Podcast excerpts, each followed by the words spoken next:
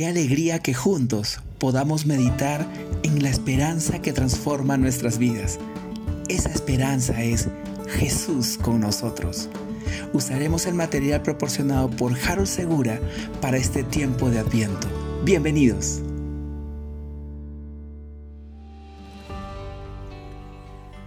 Día 2. Los presumidos fiduciarios de la fe. Señor, no merezco que entres bajo mi techo, pero basta con que digas una sola palabra y mi siervo quedará salvo. Porque yo mismo soy un hombre sujeto a órdenes superiores y además tengo soldados bajo mi autoridad. Le digo a uno, ve, y él va. Y al otro le digo, ven, y él viene. Le digo a mi siervo, haz esto, y lo hace. Al oír esto, Jesús se asombró y dijo a quienes lo seguían, les aseguro que no he encontrado en Israel a nadie que tenga tanta fe. Mateo 8, del 8 al 10. En este episodio, la persona a quien Jesús señala como ejemplo de fe es una que se encuentra fuera del círculo de la religión oficial.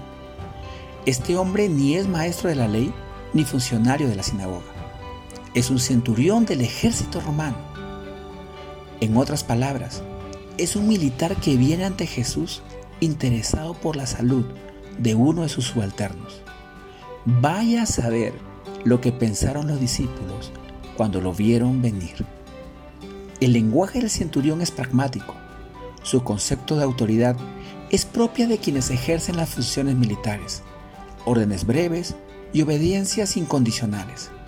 Así, bajo esta mentalidad propia de su oficio interpretó la fe de Jesús y por su sencillez y sinceridad recibió lo que pidió.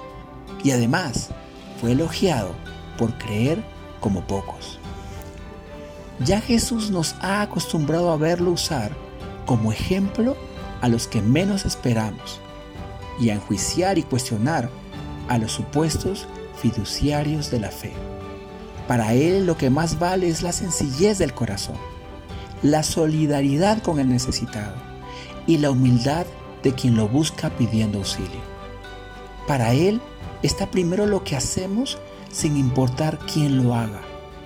Solo después cuenta lo que creemos en su forma dogmática y doctrinal. Qué desconcierto para los religiosos de todos los tiempos podemos seguir pensando en lo que dijo Joan Kittister. El milagro no fue que Dios dividiera las aguas del Mar Rojo, sino que, una vez divididas, el pueblo fuera lo bastante fiel como para estar dispuesto a caminar confiadamente entre las murallas de agua. Esa también es nuestra tarea. Que nuestra oración sea que el Señor renueve la fe de quienes nos llamamos cristianos y cristianas, para que esa fe tenga una proyección práctica en la vida diaria. Gracias por escucharnos. Recuerda que en la Confra Salitre somos familia.